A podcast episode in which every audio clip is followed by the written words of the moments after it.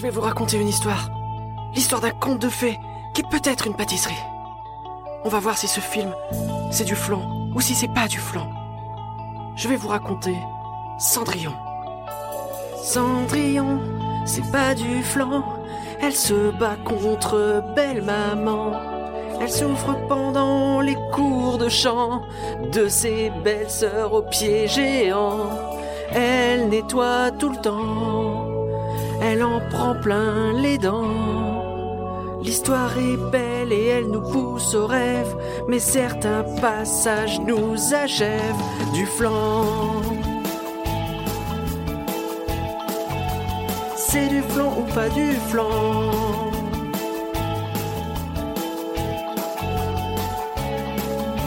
Du flan. Voyons si c'est du flan.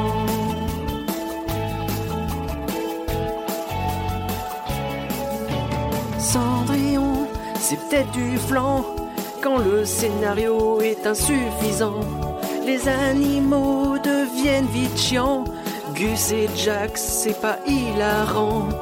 Y a pas besoin d'entertainment. Mais le pire, c'est le prince charmant. Raide comme une barre. Dès le départ, sert à rien, c'est un tocard. Et la bonne fée sort de nulle part du flanc.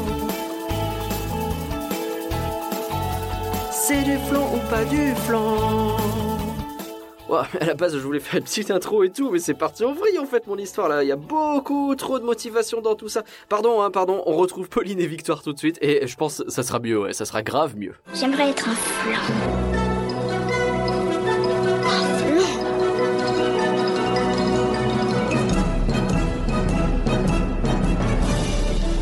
Ça, c'est des trucs minables, c'est du flan. Vous laissez pas avoir À tous les coups, c'est du flan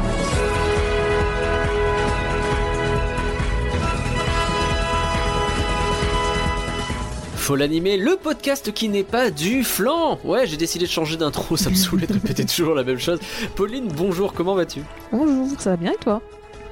Bah ça va très très bien, écoute, on s'en sort, on va peut-être être confiné dans quelques jours, on verra bien. Euh, Aujourd'hui nous sommes surtout ravis d'accueillir quelqu'un que vous avez entendu sur Flan, mais il y a super longtemps, c'était notre premier invité avec Alex dans le deuxième numéro. Bonjour Victoire, Bonjour Bonjour. ça fait super plaisir de te réentendre, comment tu vas? Bah ça va très bien, j'espère que vous aussi. Je suis ravie en plus de découvrir euh, Pauline. Est ouais. partagé. voilà Alors comme ça fait très longtemps, est-ce qu'on peut te demander de te présenter une nouvelle fois à nos auditeurs? Bien sûr, du coup j'anime de mon côté un podcast qui s'appelle Adapte-moi si tu peux. Donc il y a un podcast sur les euh, livres et les adaptations en film ou en série. Bah ouais, un super podcast, n'hésitez pas à aller l'écouter, c'est vachement bien. Pauline, c'est toi qui as choisi le film dont on va parler ce soir, en tout cas la thématique, on a un peu décidé du film ensemble finalement. Mm. De quoi s'agit-il? Alors j'ai choisi de parler de Cendrillon. Donc euh, il y avait un petit doute entre euh, Cendrillon et Blanche-Neige. Mais, Ouais, c'est euh, ça. Et on s'est mis d'accord sur euh, Cendrillon. Mais euh, parce qu'en fait j'avais envie de parler de... Enfin, des, des, pré- des, enfin, des vieilles, désolé, des anciennes princesses, des princesses plus, plus classiques. Les princesses de Walt. Les vieilles c'est ça. C'est ça. Euh, parce que justement, on entend beaucoup de choses sur euh, sur ces, ces pr- princesses plus anciennes, plus plus classiques. Et euh, bah, j'avais envie de leur euh, de montrer que bah finalement elles sont tout aussi bien que les princesses plus récentes et donc euh, de faire un, un flanc autour de l'une de ces princesses, donc c'est Cendrillon finalement, pour un peu les réhabiliter. Et bah c'est avec Chouette va projet. les réhabiliter. grave, grave, grave. Et en plus, euh, toi aussi Victor, t'as eu l'occasion Ah, moi j'a- parler, euh, j'adore, j'adore les princesses Disney. Je peux en parler en long, en large, en travers, y compris des anciennes. Durée de ce rappelle 12 heures. que- on rappelle que normalement c'est censé durer une demi-heure. Bon, ça n'est arrivé qu'une fois dans l'histoire du podcast. C'était le pilote. Mais euh, c'était le pilote, donc euh, bon, c'est pas grave. Enfilez vos pantoufles de verre. On parle donc de Cendrillon.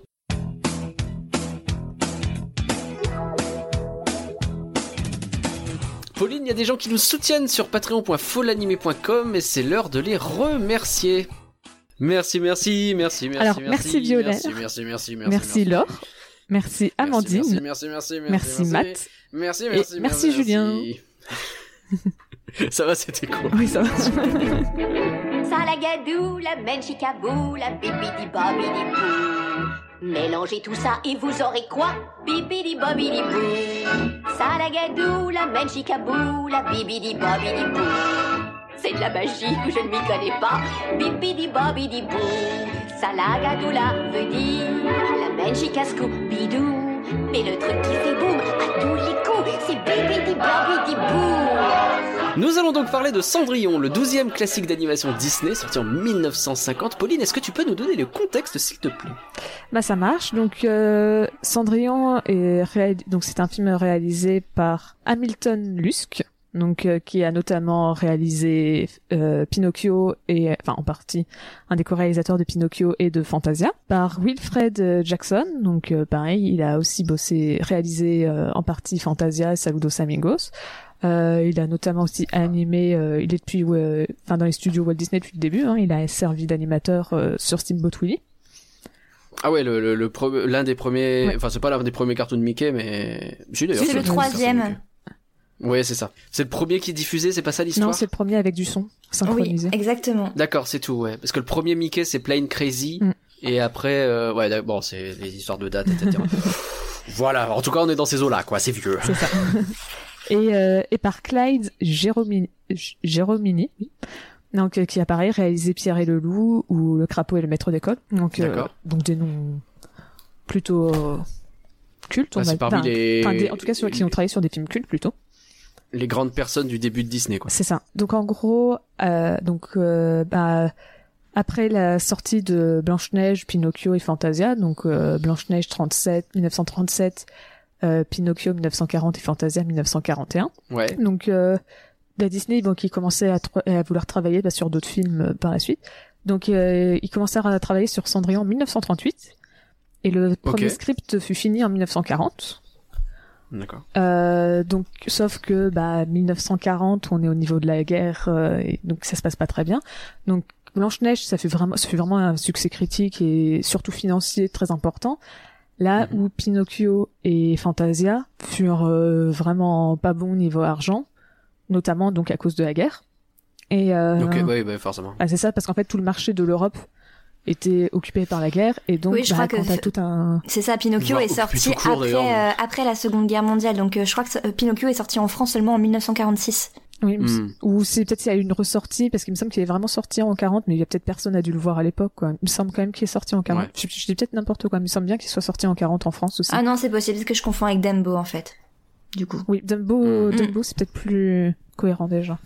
Parce qu'il me semble qu'il est quand même sorti, c'est juste que bah il a personne voulait aller voir ce film quoi parce qu'il y a la guerre à côté et donc euh... T'es un peu occupé. En plus, en Italie, avec le Mussolini à côté, bon, bah, oui, c'est ça, c'est t'avais pas forcément envie d'entendre parler des Italiens, j'en sais rien. Ouais, c'est pas faux. Et donc, euh, bah, à ce moment-là, t'as Walt, il veut éviter la faillite. Donc, qu'est-ce qu'il fait? Il va licencier une partie de l'effectif de Bambi et il va réduire l'augmentation des salaires et il va et- ainsi que des primes, sachant que de base, euh, les il y avait une très grosse différence euh, salariale entre euh, les superviseurs et euh, les autres, donc les intervallistes, les animateurs, Hmm. euh, euh, les coloristes il y avait des grandes inégalités. Donc tout ça mélangé, ça fait que en 1941, il va y avoir une grève. Ok. Donc sur 1200 salariés, il y en a 450 qui vont faire grève. Ça fait déjà un bon taux, ouais. C'est Ouais. ça. Donc euh, sur les 600 animateurs, euh, un tiers, donc 200 à peu près, vont vont se mettre en grève, ce qui est Mhm. énorme. Donc euh, à ce moment-là, bah, Walt décide de- d'interrompre euh, la production de Cendrillon, Peter Pan et de Alice pour éviter justement bah, de, de perdre de l'argent parce qu'ils peuvent plus travailler dessus. Donc la grève, euh, donc qui commence en mai 50, euh, 41, pardon, se termine en septembre de la même année. Donc euh, avec un Ah acteur ouais, ça dure euh, un moment quand même. Ouais, hein, ça dure, durait quoi, ça- quatre mois. 5 mois. 5 mois. Enfin, Vache. oui, 4-5 mois à peu près. Euh, le calcul, c'est pas forcément. Et ont-ils eu, euh, ont-ils eu gain de cause? Oui. Ça Ils ont eu un accord qui, est autorisant, qui ont autorisé les employés à se syndiquer. Faut Ça, dire que... euh, bah, C'est ça, début, incroyable. Walt, ouais, Walt était Mm. vraiment opposé, mais comme bah, ça durait, ça durait longtemps, en plus Walt, il, il fallait qu'il aille au, dans les pays d'Amérique du Sud pour faire euh, Saludos Amigos et les Trois Caballeros, parce qu'il y avait des accords à ce moment-là pour qu'ils gagnent de l'argent et éviter que bah, la boîte coule. Et donc Mm. il, il y avait une pression un peu de tout le monde, du frère, euh, tout ça, pour leur dire accepte, on peut pas continuer de faire grève, et donc euh, ils ont accepté. Et comme ça, Disney, des animateurs Disney ont enfin pu se syndiquer. Croyez en vos rêves, comme ils disent. Et d'ailleurs, la grève a vachement terni, terni l'image de Walt Disney parce que bah, avant, il avait un côté euh, paternaliste, protecteur, et bah ça s'est un peu retourné contre lui. Maintenant, c'est vraiment devenu un peu l'image du patriarcat. Euh, ça a une, beaucoup de conséquences sur l'image de Walt, qui est vraiment passé d'être quelqu'un de, de gentil à quelqu'un à fond patriarcat et tout, parce qu'il voulait pas du Et syndicat. donc, patronat. euh, ouais, c'est ça. Hmm, le, le gros patron qui lâche rien. Quoi. Mm. C'est ça. Ouais. Euh, donc le projet il reprend en 1943, mais il arrive toujours pas à dépasser l'étape du storyboard. Euh, C'est-à-dire 5 ans après avoir commencé à travailler dessus. hein. C'est ça. C'est en 38 qu'il a commencé. Enfin, Ouais, ok. 38 c'était vraiment le tiens on va commencer on va se faire une adaptation de Cendrillon c'est en 40 que le premier Ouais, script est sorti mais ça veut dire que trois ans plus tard ils en sont toujours à l'étape du storyboard Ok. en 1946 le projet fut annoncé publiquement à- au grand public et euh, Trois ans plus tard encore. c'est ça sachant que ça n'avait pas trop avancé pendant ces trois ans mais euh, le public était vraiment content parce que euh, c'était c'est la première fois que enfin ça faisait depuis Bambi que le que Walt Disney était pas retourné que les studios étaient pas retournés sur un, un film sur un vrai film un long métrage euh, complet. Et parce que pendant toute cette période c'était que des compilations de courts ou de moyens métrages et donc le Mm. le public attendait attendait avec beaucoup d'enthousiasme la sortie de Cendrillon parce que ah bah voilà on va enfin retourner à un vrai film qui va durer euh, avec une seule histoire euh, longue. Et en plus, un film de princesse comme Blanche-Neige Mm. qui avait énormément plu à l'époque au public. C'est ça. Sachant que en plus euh, Cendrillon, alors moi je, dans le livre que je lisais, il me parlait vraiment que de l'Angleterre, donc je vais prendre l'Angleterre comme exemple. Mais il paraît que Cendrillon marchait, c'est vraiment une histoire qui plaît beaucoup en Angleterre, avec beaucoup d'adaptations euh, en pièces de théâtre. Il paraît même que euh, c'est tellement populaire là-bas en Angleterre que ils savent juste le fait d'avoir Cendrillon, d'avoir comme titre Cendrillon, ça va attirer 10% en plus. Enfin, la pièce de théâtre va gagner 10% en plus de plus que les autres pièces de théâtre euh, à côté. Après, Juste Cendrillon, c'est s'appelle Cendrillon. C'est un conte européen, donc euh, forcément, euh, il y a eu, en plus, il y a eu plusieurs interprétations. Il y a eu aussi bien une version de Charles Perrault en France, mais aussi une version des frères Grimm.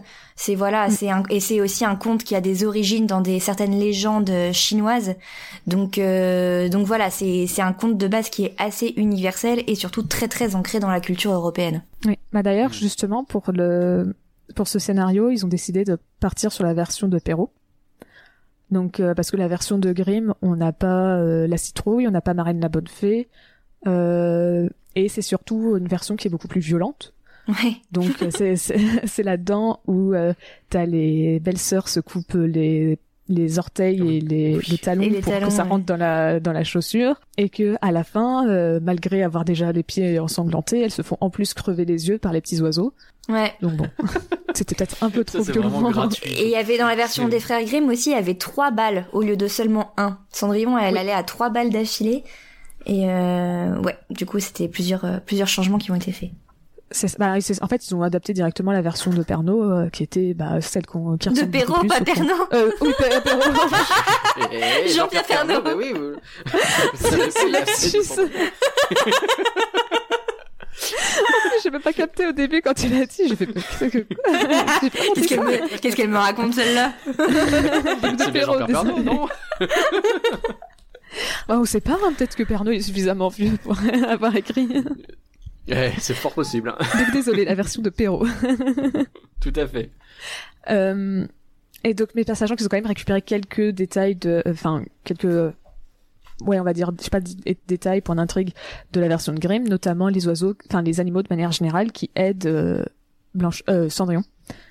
Et euh, ainsi que le, le côté un peu plus méchant de la, de la marâtre, enfin, de la belle-mère de Cendrillon. Euh, donc, pour reprendre euh, le contexte, euh, donc c'est en 48 que la production reprend vraiment. Et à ce moment-là, en fait, ils décident que euh, Cendrillon va sortir avant Alice au Pays des Merveilles, puisque bah, la production de Cendrillon était plus avancée, donc euh, ils, vont se concentrer davantage sur Cendrillon. Donc la fin de la production fut beaucoup moins compliquée, hein, il n'y a pas vraiment grand-chose à rajouter de plus, à part que bah, ça fut surtout marqué, comme je disais, par des coupes budgétaires, parce que bah, ils avaient vraiment beaucoup moins de budget à ce moment-là. Et donc, euh, ils ont dû retirer plein, plusieurs scènes, dont plein de scènes avec le prince. Euh, normalement, il y avait une scène où euh, on est on est censé croire que le prince il part à la chasse pour euh, tuer un cerf, sauf qu'en fait on se rend compte qu'il est ami avec le cerf. J'aurais voulu voir ça. J'avoue. Euh, normalement, il aurait dû avoir une chanson aussi où il se, où il, il chante à propos de Cendrillon, une chanson, euh, une scène où il aurait dû être à la fin, au moment où Cendrillon met sa, met la chaussure pour voir que, bah, finalement, elle était qu'une euh, servante entre guillemets, Mais qu'il l'aime quand même. mais que c'est ça, mais il l'aime Ah. quand même malgré tout. Euh, on a aussi notamment une scène coupée qui sera réutilisée euh, pour euh, La Belle au Bois dormant, qui était déjà elle-même une scène coupée de Blanche-Neige, où euh, c'est celle où le prince et la princesse dansent ensemble et ils finissent dans les nuages. Ils quittent la salle de bal pour finir dans les nuages. Et ben à la, Ah, à la mais base, oui. cette idée était pour Blanche-Neige. Il y avait même une chanson, Ah il me semble.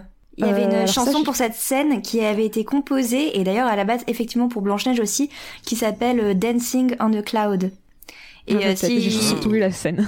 Bah, si vous regardez sur YouTube, il me semble que euh, elle avait été enregistrée la chanson, enfin qu'il existe un enregistrement de euh, euh, Eileen Woods, donc qui est la, la doubleuse en version originale de Cendrillon, qui chante cette chanson. Voilà, et qui a Ah, finalement cool. été remplacée par euh, So This Is Love.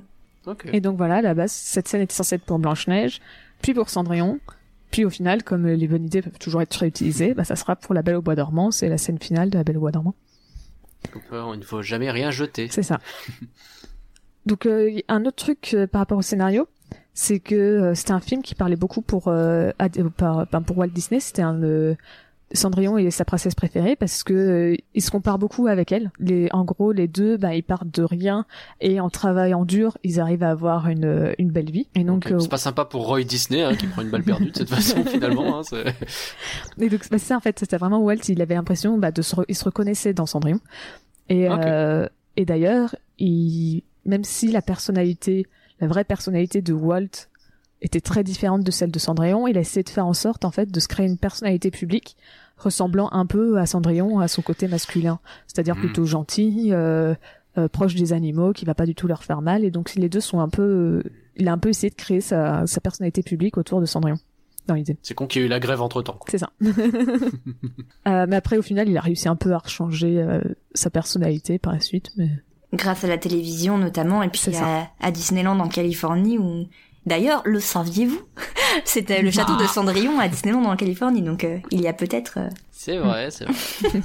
Hmm. Tu sais, Bien merci vu. Captain Obvious Non mais c'est bien de le préciser, c'est bien de le préciser. Ça veut peut-être dire des choses. euh, donc, bah, le film est un succès financier et critique. Hein. C'est, euh, c'est un petit peu moins important que Blanche Neige. En même temps, Blanche Neige avait vraiment tout détruit niveau re- niveau attente, mais ça reste quand même un un, un film qui rapporte. Enfin, c'est le deuxième film au box-office de Walt Disney à ce moment-là. Euh, Je crois que, ouais. di- je crois que d'ailleurs que Blanche-Neige n'a pas été détrônée avant le Roi Lion, si Oui. je me trompe pas. bah, ça, est- enfin, en comptant bien sûr l'inflation. L'inflation, bien- oui, oui, bien l'inflation- Non, non, Oui. en comptant l'inflation, il me semble que ouais, c'est Oui, oui, le. Roi Lion euh, qui a détrôné Blanche-Neige. Donc quand même 60 ans euh, après. Donc euh, pour vous donner une idée, bon alors les chiffres sont bien sûr à prendre en compte avec l'inflation. hein. Donc pour un budget de 2,9 millions de dollars, pour sa première sortie cinéma, il en a rapporté 7,8 millions. Ouais, donc il a Pour, triplé son euh, budget. C'est Ouais, ça. C'est propre. hein. C'est- Très très propre. hein.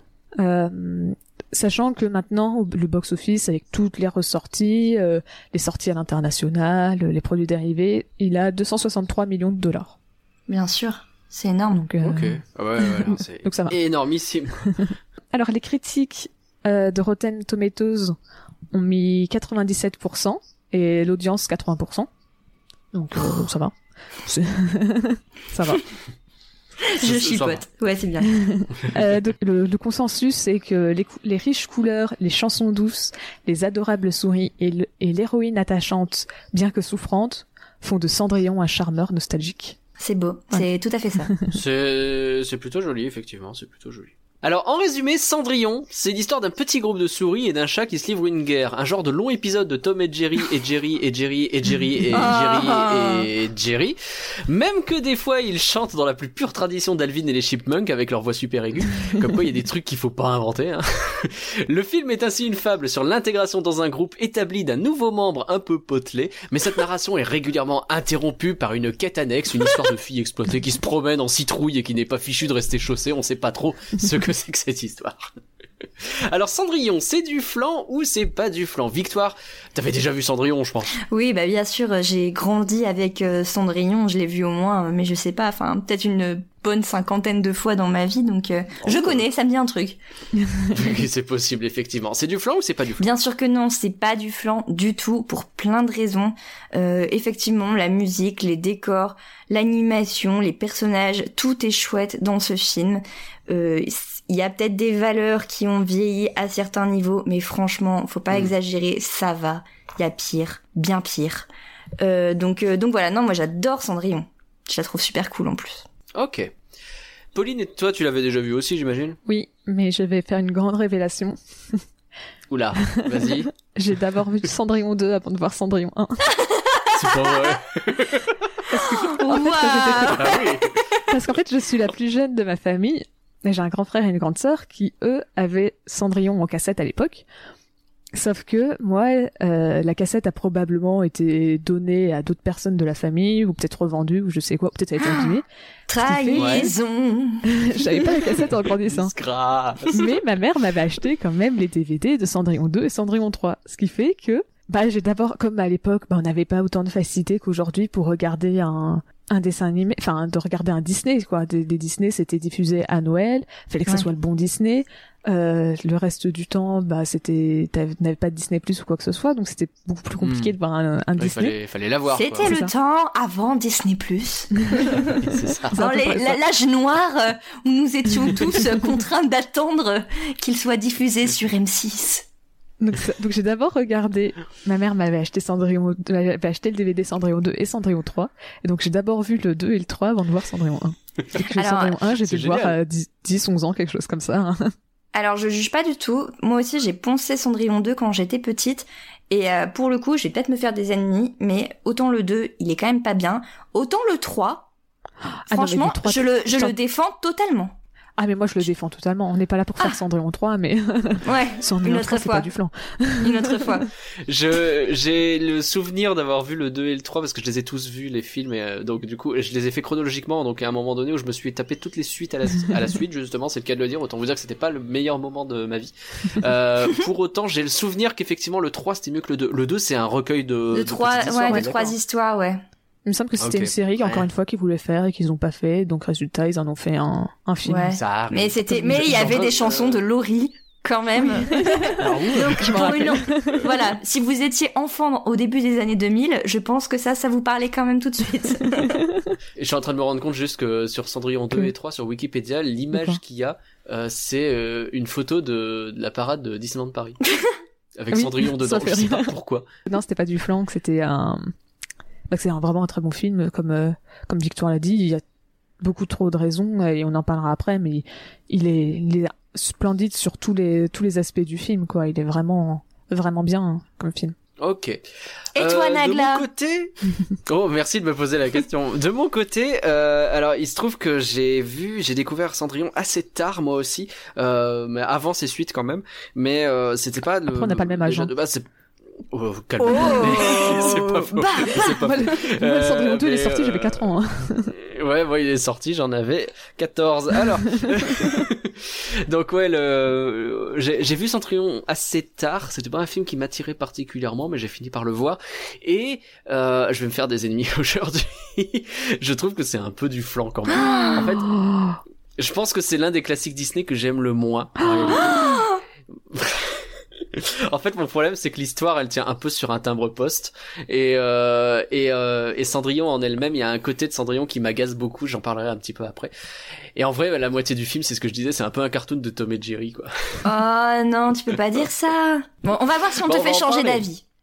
Ah, c'est ça qui va être intéressant, effectivement. Mais pour vous aider à déterminer si Cendrillon c'est du flan ou si c'est pas du flan, eh ben parlons-en plus en détail.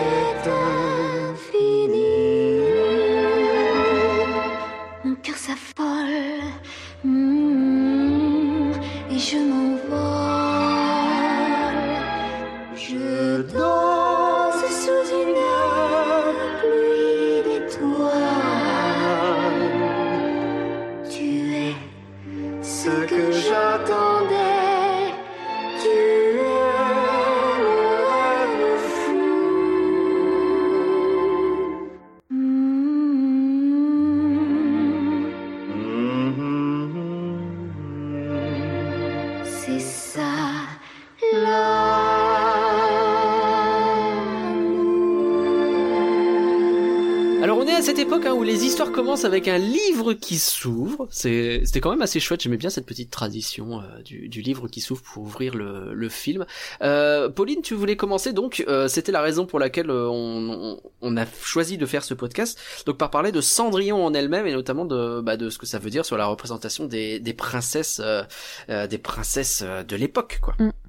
Oui, parce qu'en fait, euh, je me suis rendu compte que bah on a des, on a un peu cette image de- je trouve un peu faussée de Cendrillon. Où on a peut-être trop l'habitude du conte de fées, on l'a peut-être trop entendu ou et donc résultat, on en a une version un petit peu déformée où on oublie certains certains aspects de, de Cendrillon et au, fi- au final on se trouve un peu à déformer l'histoire où on imagine Mhm. que bah voilà Cendrillon c'est un c'est pas un modèle pour la femme parce que euh, elle est passive dans sa propre histoire, elle fait rien, elle attend tout le long euh, dans, dans sa tour euh, sans s'enfuir, euh, elle, elle rêve juste de trouver un prince et de, de trouver le grand amour et, euh, et au final c'est le prince qui la sauve à la fin et que euh, elle, elle est vraiment passive dans son histoire. Sauf que j'ai envie de dire c'est une version un peu faussée qu'on a du film ou peut-être on s'en imagine, on se le rappelle mal ou quelque chose comme ça. Mais parce qu'au Mhm. final, on regarde Cendrillon, bah, c'est quelqu'un qui est dans une situation où elle, elle est euh, abusée par sa famille, sa famille la maltraite. Euh, elle est manipulée, euh, ils vont la- ils vont l'insulter, donc elle est pas dans une situation très facile à vivre. Et malgré tout, bah on la voit rester euh, rest- rester optimiste. Elle est même pas si passive que ça parce qu'on voit que envers Lucifer, où elle peut se permettre de se rebeller contre lui, bah elle va elle va lui faire l'art moral euh, et au final c'est pas un prince qui va la sauver. Le prince c'est un peu alors c'est une récompense entre guillemets, donc on va dire que c'est peut-être pas très agréable à dire parce que est-ce que une femme a besoin d'un prince pour être récompensée, je sais pas.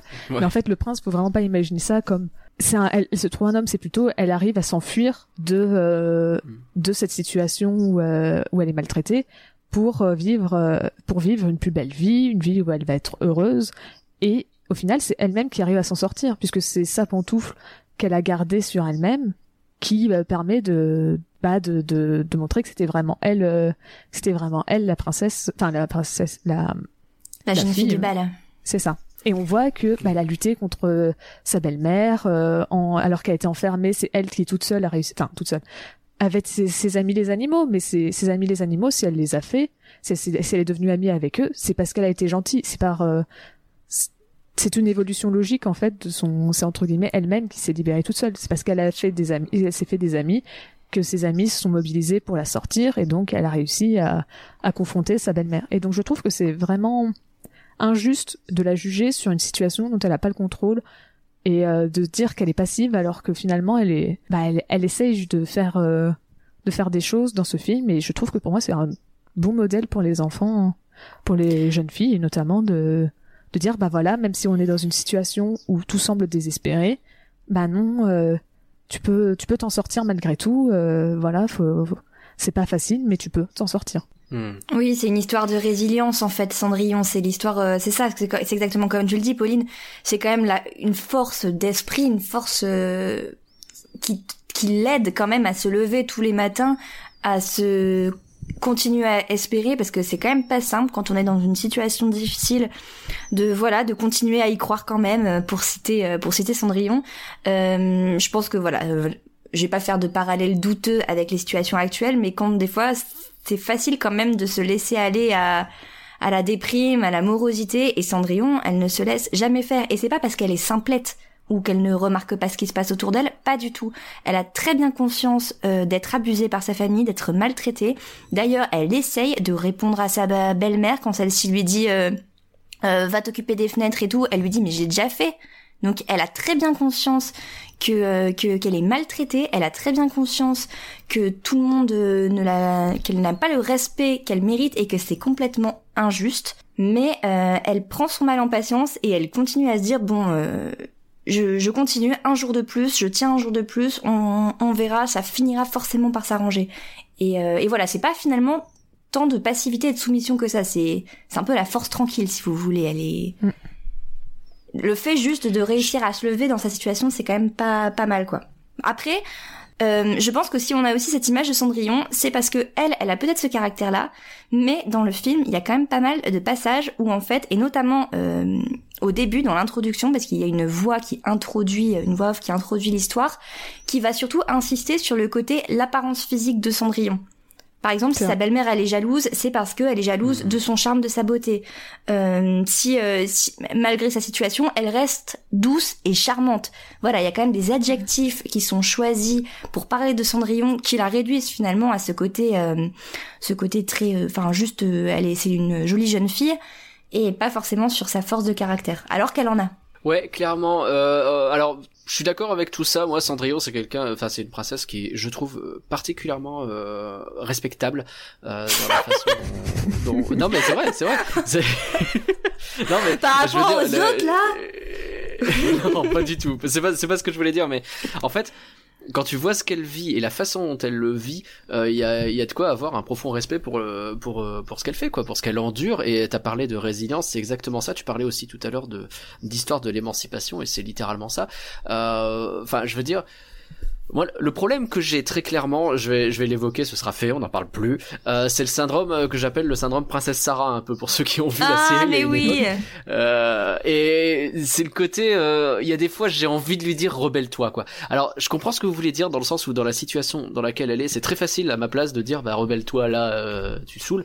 Euh, oui, je suis pas dans cette situation donc euh, c'est c'est vraiment pas aussi simple que ça. Non, alors, alors, que- je t'interromps quand même sur ça, Ouais. parce que figure-toi qu'il y a des scénarios dans lesquels Cendrillon se rebelle. Alors déjà, il y avait une version initiale italienne, bon d'un conte, qui date de 1634 de Giambattista Basile, dans lequel euh, Cendrillon assassine sa belle-mère. Donc ça, c'était 1634, oui. Euh, Walt Disney Ok. n'a pas voulu la garder, mais bon voilà. Et, Oh. et également, en 1944, figure-toi qu'il a placé un Walt Disney lui-même a placé le scénariste Maurice Rapf pour travailler sur euh, sur le script de Cendrillon. Et, euh, et cet homme, Maurice Rapf, il a imaginé une Cendrillon plus active que le film d'animation actuel où elle se rebelle contre sa belle-mère et ses demi-sœurs et elle va jusqu'à leur jeter des objets à la figure et un moment elle les enferme dans le hall. Donc voilà, ça Ah bah, c'était bah, ça c'était une version voilà de 1944 et Ok, donc ils ont envisagé quand même. bah oui, sauf que bon, ce- visiblement, euh, Walt Disney n'a pas euh, retenu cette version de Maurice Rapf. Oh, Oui, euh, non, mais- Ce scénariste d'ailleurs n'aura pas fait grand-chose par la suite chez Disney, donc euh, voilà, je ne veux pas, euh, je veux pas faire des conjonctures, mais toujours est-il que quand on dit des fois aussi c'est une question d'époque, etc., de représentation de la femme, moi du coup en lisant ça, je me suis vraiment beaucoup posé de questions. Je me suis dit, Hmm. visiblement tout le monde n'avait quand même pas cette vision-là. Donc euh, c'était quand même une vision à la fois quand même du studio, donc comme tu disais tout à l'heure, euh, Pauline, euh, assez quand même euh, patriarcale et euh, conservatrice, et en même temps ça correspondait aussi sûrement à, à l'époque où les gens n'étaient peut-être pas prêts à voir ça au, au cinéma. Hmm. Oui, c'est ça. Faut quand même pas oublier que le film sort, euh, enfin, euh, et juste après la deuxième guerre mondiale. Donc il y a un moment où on était plutôt en train d'essayer de euh, reconstruire, de faire tout repartir. Réconcilier. C'est ça. Et donc, bah, faut peut-être pas te, dès que ça va pas, faut peut-être mieux prendre sur toi plutôt que de repartir comme ça et de se rebeller tout de suite. Puis c'est bon les bonnes femmes hystériques là. euh, on va pas se taper ça en Ah plus ouais. au cinéma quand même. Aïe aïe aïe aïe, aïe. Attention, c'est Ouais, du second degré, que- j'espère. hein. Bah, évidemment, évidemment. non, mais je vois bien, je vois bien ce que vous voulez dire, et je suis, je suis assez d'accord avec tout ça en vrai. Euh, et puis, Puis tu encore vois, une elle fois, se- ça force le respect, quoi. Puis même, elle, elle se rebelle, comme je disais, elle peut pas vraiment. Enfin, c'est vrai que Victoire, elle l'a dit, elle a essayé un petit peu de se rebeller contre sa belle-mère, mais tu vois, contre, contre Lucifer, bah, elle se laisse pas marcher dessus par Lucifer. Bon, tu me diras, c'est un chat, Oui, c'est normal qu'elle se fasse, euh, mais bon, c'est euh, un petit peu plus qu'un chat, quoi. Mais Bah, et même quand elle de la va quand elle va au bal euh, malgré tout, ça aussi c'est un acte de rébellion à sa manière. Enfin, quand elle dit à sa belle-mère déjà, euh, moi aussi je peux aller au bal. D'une part, elle euh, elle s'exprime, elle euh, elle dit ce qu'elle veut pour elle-même, et quand euh, quand euh, on l'en empêche, et ben elle Au début, elle se laisse aller, mais ensuite, elle trouve une solution et elle y va, quoi. Elle hésite pas trois, trois mille ans, elle se pose pas de questions, elle, elle va au bal. Oui, parce qu'en fait, elle hésite jamais à s'affirmer. Non. parce qu'en fait, faut vraiment pas oublier que, bah, sans sa belle-mère, Cendrillon, elle, euh, on sait pas ce que ça serait sa vie, quoi. Ah bah elle a pas de maison, elle a pas de c'est ça. fortune, euh, parce qu'en plus sa belle-mère, elle a, elle a dilapidé tout l'argent euh, que son que le père de Cendrillon euh, avait ramassé dans sa vie, donc elles sont tout plus, plus ou moins euh, pauvres. Enfin, elles, gardent les apparences, elles maintiennent les apparences dans leur château, mais le château tombe en ruine, donc euh, ils ont plus d'argent. Si elle part, elle a pas de toit, elle a pas de famille. Bon, euh, au 19e siècle en France, je, je vois pas où tu vas euh, dans cette situation. Quoi. C'est ça. Oui, c'est très compliqué effectivement. Le vrai problème du coup que j'ai, euh, il y a un côté un peu naïf parfois que je me dis ils étaient pas obligés. En fait, c'est surtout quand elle vient montrer fièrement sa belle robe à ses sœurs et à sa belle-mère. Tu vois, elle fait exprès, elle, elle se rend bien compte qu'ils font exprès de lui donner des tâches toute la journée euh, pour qu'elle puisse pas préparer sa robe et pour qu'elle puisse pas aller au bal. Et bah, elle débarque un peu en disant vous avez vu ma robe comme elle est belle. Bah etc. ouais, elle, Et, elle euh, débarque en mode yo les bitches, je viens au bal. Enfin, Ouais, mais elle Tu vois, s'attendait mais en fait, quoi c'est- encore genre, une fois une preuve de euh, force. Oh là là, Oui. Cendrillon, tu es magnifique, euh, etc. Tu vois, je sais pas, il y a un côté un peu Bah, en même temps, elle allait pas y aller à compris pied. la situation, mais... Et Ouais. bah peut-être Ouais, ouais. que c'était ça la solution. elle aurait, elle aurait peut-être dû faire profil bas, ouais. C'est ça, c'est ça le truc, tu vois. En fait, c'est surtout, je sais pas si à quel point elle savait que les perles ou euh, le, la ceinture qui servait de, enfin la ceinture, ça a été récupéré sans vraiment la- Ah oui. l'autorisation des sœurs. Quoi, elle s'attendait pas à ce qu'elles disent, eh mais c'est à moi, rends-les-moi. Parce que bon, c'est les souris qui l'ont récupéré, donc peut-être qu'elle s'est dit, ah bon bah, euh, Hmm. elles l'ont laissé tomber, et elles en veulent plus. Enfin, ce qui était le cas. hein. Mais euh, elle s'attendait peut-être pas à ce que ça les vexe autant, ça les énerve autant, tu vois. C'est Ouais, Est-ce que En soi- est-ce que c'est pas une excuse surtout pour détruire la robe Oui, euh, bah, c'est- plus que autre chose C'est une excuse, mais je veux dire, je parle du principe de Cendrillon pour dire que elle, elle s'attendait pas, elle s'attendait Un pas. à- tel déchaînement de haine. C'est ça. Sa belle-mère, après tout, lui avait dit, bah voilà, tu peux. euh, Oui, elle lui avait, elle Enfin, lui avait peux, donné euh, un tu challenge. peux- tu elle lui avait aller. dit, ouais. Elle lui avait dit si tu réussis à faire tes tâches ménagères, tu peux venir. Donc elle a, enfin, elle a essayé de lui mettre un défi extrêmement difficile, mais finalement Cendrillon a relevé ce défi. Donc encore une fois, c'est une épreuve qu'elle a surmontée quand même euh, quasiment Voilà. toute seule, quoi. C'est vrai, c'est vrai. Ah, Il y a un truc aussi qui m'a fait rire sur Cendrillon, c'est que donc au tout début, elle dit jamais personne ne pourra m'interdire de rêver. Euh, et derrière, elle dit au chat justement, euh, elle dit au chien pardon, tu ferais mieux de rêver d'autres choses. Et ça me fait rire un peu. Il y a un genre de petit paradoxe. Oui, mais c'est parce que le chien il rêve de courser le chat. C'est pas sympa. Eh bah, oh, je pense qu'il méritait le chat. Tu vois pas que Cendrillon c'est une militante on voice, one voice. c'est exactement ça. Mais en tout cas, ouais, c'est effectivement un personnage qui force le respect. Euh, je conçois encore une fois qu'elle puisse agacer par certains aspects, mais je suis d'accord avec euh, ce que vous dites, euh, que quand même à la fin, euh, eh ben elle s'en sort quand même dans une situation où il y avait aucune raison qu'elle s'en sorte et elle est très digne en fait à chaque fois. La façon dont elle se fait rabrouer par euh, par la belle-mère, elle est toujours très droite et elle fait oui comme ça, très jamais en subissant mais en acceptant et en, en montrant de la force de cette façon. Bah d'ailleurs, euh, rien pas- que dans les, les dessins, dans les designs des personnages, je switch de sujet, tu vois. Euh, Ouais, joli. dans le design des personnages, tu vois qu'il y a trois personnages qui ont plutôt un design assez euh, réaliste, vraiment assez proche de, de ce que les, ce à quoi les humains ressemblent. Donc c'est Cendrillon, son prince et la belle-mère de Cendrillon. Et du coup, Cendrillon est d'autant plus en opposition à ses demi-sœurs qui sont Javotte et Anastasie et qui elles sont dans un style franchement cartoons et qui ont souvent le visage déformé, qui sont très Ah euh, oui. très grotesques parfois. Alors que oui, Cend- contrairement du coup à Cendrillon qui reste toujours, euh, euh, comme tu dis, digne, euh, posé. euh. Qu'est-ce qu'on pense de ces dessins d'ailleurs? Bon, je vous ai entendu tout à l'heure. A priori, c'est très joli. On est tous d'accord. hein. Le seul, le seul truc où je suis un petit peu gênée, c'est les gros plans. Ouais. oui. Par moment, il y a des gros plans sur, euh, quand je pense surtout à la scène où elle sort Gus Gus de, de sa cage Ouais. et qu'il y a un gros plan sur son visage et il est un petit peu gênant. Enfin, alors non, moi, genre- moi je, je l'ai- alors euh, effectivement, il dénote un petit peu, mais moi en fait ce que j'ai compris de cette scène, parce que donc c'est une scène au tout tout début du film, au moment où elle va délivrer euh, Gus Gus qui est dans sa euh, dans sa petite souricière, et donc elle va avec ses amis les souris, et pour moi c'était vraiment un moyen aussi de te faire comprendre, de faire comprendre au spectateur qu'il va y avoir deux axes narratifs, comme tu le disais très justement Nagla, et du coup ça nous permet de rentrer dans la souricière et de nous mettre aussi à hauteur de souris, parce que c'est le seul moment où on voit vraiment Cendrillon finalement comme les souris la Ah. voient, donc vraiment un gros visage. Tu vois ce que je veux dire? Pour moi, c'était vraiment Ça fait la transition, quoi. Bah, pour moi, c'était ça. C'était pour que tu puisses, du coup, comprendre un petit peu le... te mettre dans la tête de la souris, voir comment elle voyait Cendrillon. Après, Mais, ce gros plan, ok. il reste pas un peu bizarre. je maintiens que. C'est vrai, c'est vrai. ok, je le On comprends d'accord. scénaristique- enfin, de- pour le scénario, mais euh, Il y a peut-être moyen de faire mieux. c'est ça. Euh, en termes de décor, euh, je les trouve vraiment chouettes. Euh, je suis tombé, euh, je suis tombé amoureux entre guillemets de la, des chambres de la Belle Doche et les couloirs et tout ça qu'on voit passer, qui sont mais oh là là, c'est c'est. En fait, il y a, on sent le côté opulence et en même temps délabrement. Ils ont réussi à rendre ça de manière assez chouette. Et euh, et il y a un bail aussi sur la mise en scène justement dans la chambre de la belle-mère, la première fois où Cendrillon y entre avec des effets de lumière, des choses comme ça. Ah oui, non, mais la belle-mère qui est dans l'ombre, on voit juste son visage, euh, enfin, s'éclairer au fur et à mesure pour mon- Hmm. justement montrer qu'elle est terrifiante et, bah voilà, elle fait presque aussi peur que n'importe quelle, euh, n'importe quelle méchante comme euh, Maléfique ou quelque chose comme ça. Donc, bah, on la va la mettre en avant et donc, euh, bah, bah, on va illustrer ça avec, euh, avec euh, d'un effet d'ombre, on va la cacher. je- c'est vrai que c'est très bien fait. En fait, ils ont mis un peu des effets comme dans les vieux films hollywoodiens, c'est-à-dire euh, comme on le dit avec les lumières, mais aussi euh, il y a beaucoup de, de plans sur ses yeux où il y a ses yeux qui brillent, où il y a un gros plan sur ses yeux. Et en fait, pour faire ça, les animateurs ils se sont beaucoup inspirés de l'actrice Bette Davis. Qui, euh, qui avait comme ça aussi un visage avec des sourcils très fins et des yeux très clairs perçants et elle a Mm. pas mal servi d'inspiration euh, euh, pour euh, pour le la, la méchante belle-mère de Cendrillon. Bah, c'est très réussi en tout cas parce que euh, c'est vrai qu'elle fait flipper alors qu'on sait que finalement c'est une vieille dame qui a pas de pouvoir. euh, C'est ça, c'est quoi. exactement ça. C'est ce qui est hyper fort en fait dans ce personnage-là, Ouais. c'est qu'en fait, elle n'a aucun pouvoir. C'est pas la, la belle-mère de Blanche Neige qui peut d'un coup, hop, snapper, sortir son chaudron et euh, de se transformer en, en sorcière. Oui, quoi. Elle, elle est vraiment, c'est une femme parfaitement normale et elle est terrifiante malgré sa normalité. Donc c'est ça qui est aussi très très fort.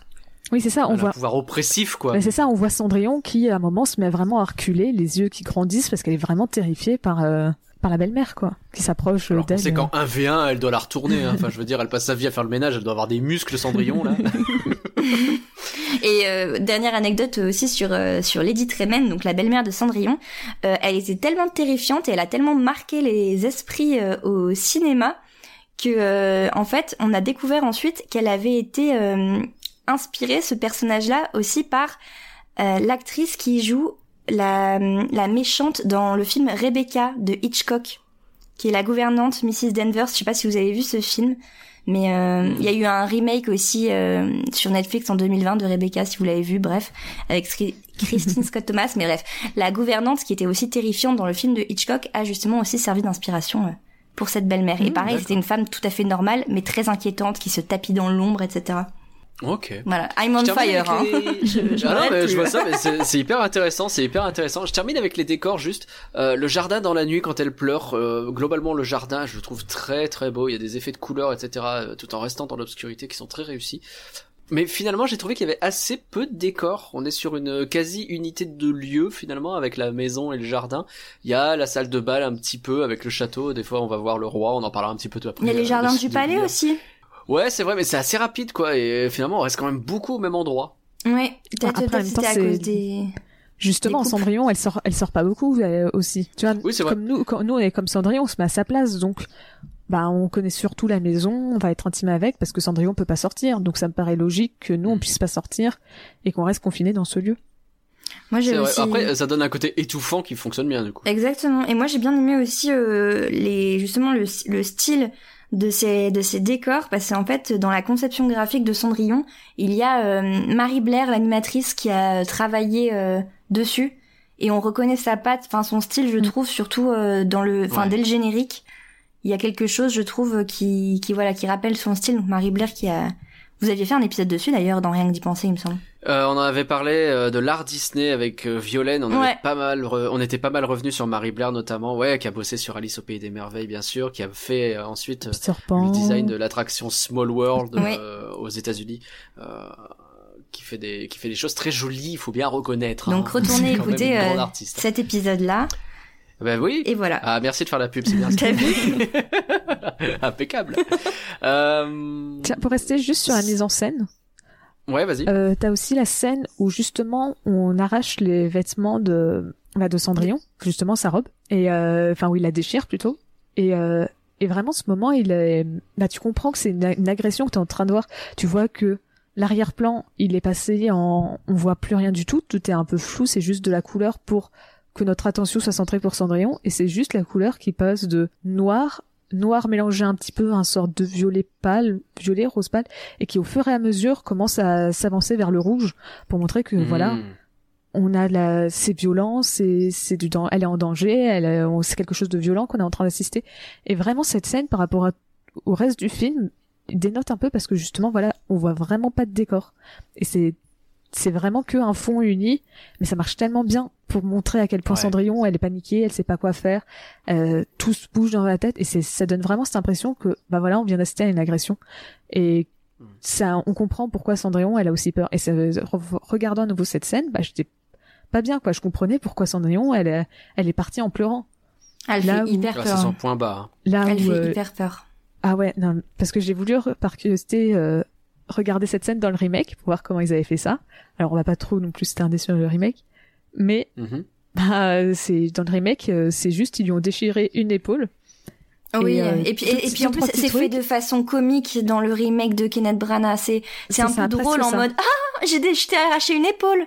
Enfin, alors qu'en vrai, euh, c'est- Ouais. comme tu dis, c'est super violent. Et d'ailleurs, après, quand Cendrillon, elle s'enfuit, bah, il y a un effet où elle s'éloigne de la caméra. Tu la vois partir en mode comme si, enfin, tu, la, Ouais, tu tu ne la la suis même plus, quoi. Tu vois, tu la perds. Il y a quelque chose où tu t'éloignes d'elle. C'est, ouais, c'est Oui, puissant. c'est ça. Oui, alors que c'est ça, dans le remake, tu la vois, bah, c'est ça, c'est presque comique, où, bah, c'est juste quelques, que quelques morceaux qui sont déchirés, et elle, elle reste là encore pour discuter avec euh, sa belle-mère en disant, ah là là, mais vous m'aviez promis et tout. Alors que non, normalement, enfin, dans le film, c'est beaucoup plus un- impressionnant parce que tu la vois, elle a plus les mots, elle, elle est bouleversée, et elle part, et voilà, elle sait pas quoi, elle sait pas comment agir. Alors que, voilà, je trouvais que cette scène, elle avait vraiment perdu toute sa puissance dans le remake. Oui. Mais c'est vrai que euh, ils ont réussi à faire quelque chose, je trouve, d'assez Hitchcockien parce que tu vois venir le fait, la tension, elle monte pour le spectateur Ouais. de ouf parce que tu le sens que ça va mal finir pour elle. Et elle a- déjà, tu quand elle vient se la péter avec sa robe, là, tu sens qu'ils vont pas aimer. Puis tu vois la belle-mère qui a une idée derrière la tête, Qui et puis elle commence à balancer.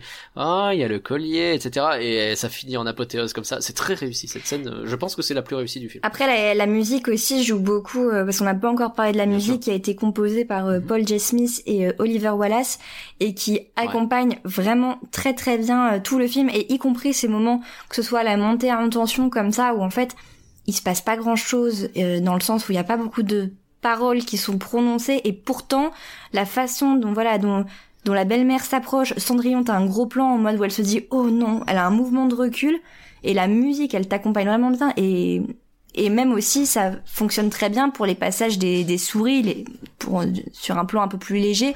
Les souris aussi qui vivent toutes sortes d'aventures et la musique, elle les accompagne vraiment bien et ça donne des côtés un peu épiques. Alors qu'il se passe pas, pas énormément de choses, ils volent des rubans, quoi. Ouais, c'est vrai, c'est vrai qu'à la fin, euh, ça arrive à ça. Euh, sur l'animation, j'avais pas noté grand chose, mais j'avais noté la transformation de la citrouille en carrosse quand même. Qu'est-ce qu'elle est réussie, quoi. Ah, mais même toute cette scène, ou même la scène où t'as Cendrillon, on, bah, on transforme sa robe. Les deux aussi, euh, toutes les scènes de magie sont vraiment incroyables. Il paraît Ouais. que la scène de la robe, d'ailleurs, de la transformation, c'est la préférée de Walt Disney, tout film confondu. Ah Il ouais. me semble avoir vu ça Ok. aussi. Mm. Ok. Bah, parce que c'est un peu trop magique quoi. Même aujourd'hui encore dans les dans les pubs des films d'animation Disney, t'as encore juste ce petit passage là. C'est c'est quand même assez incroyable. Ah, C'est culte, c'est très très culte. Euh, Est-ce qu'on parle du scénario un petit peu maintenant? Ouais.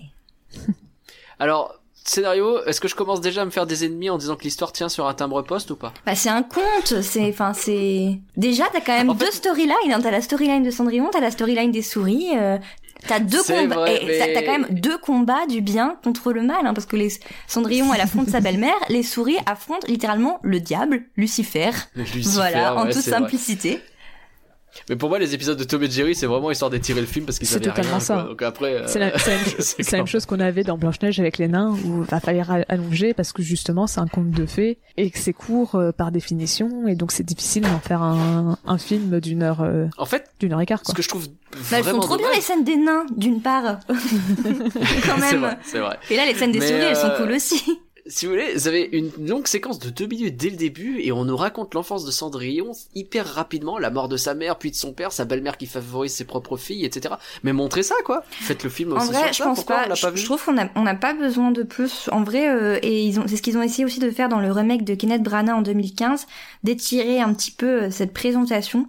Mais euh, je suis pas sûre que ce soit utile en fait. Tu vois, t'as pas besoin de savoir que. euh, Enfin, t'as pas besoin de longues scènes où Cendrillon fait des câlins à son père pour comprendre que oui, elle aimait ses parents et que c'est triste qu'ils sont morts. Enfin, tu vois, je pense que en vrai, c'est un concept que tout le monde peut comprendre en, en deux secondes. Et euh, moi, j'aime Ouais, bien bien, cette là, introduction euh, rapide et ensuite où tu peux enchaîner avec une chanson. euh. Enfin, moi, c'est. Pourquoi pas, voilà. mais tu vois, on le voit pas une seule fois le, le deuil du père. Mais Alors, si, ça, elle, ple- pleure au bord du lit. Oui, d'accord, mais ça va pas chercher hyper Bah, loin. c'est comme- Je sais Bah pas. après, en même temps, le père, il est quand même mort depuis 15 ans et elle se fait maltraiter par sa belle-mère. Je pense Oui. qu'elle a d'autres priorités que de pleurer son père que... Oui, c'est peut-être pas son problème.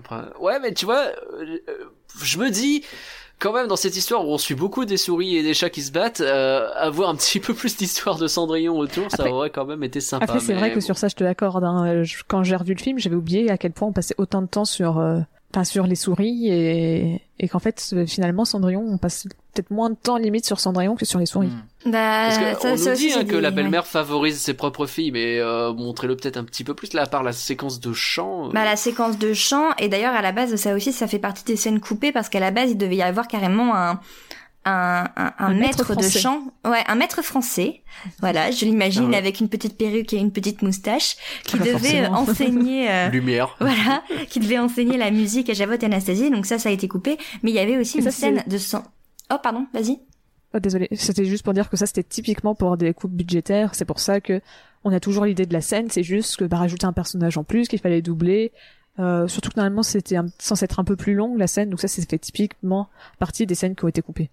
Enfin, qui ont Mais été même la scène du coup de Cendrillon qui, qui est en train de faire le ménage, normalement il devait y avoir toute une séquence où, euh, où elle se dupliquait. Et je crois que la scène crayonnée Ah. existe aussi sur YouTube ou dans des bonus de Blu-ray où en fait on peut voir que voilà Cendrillon euh, tellement elle doit travailler du coup pour pouvoir espérer aller au bal le soir pour finir ses tâches en fait elle se vraiment elle se dupliquait. Donc là ils ont fait une scène dans les bulles tu vois pour montrer qu'il y a plein de reflets de Cendrillon.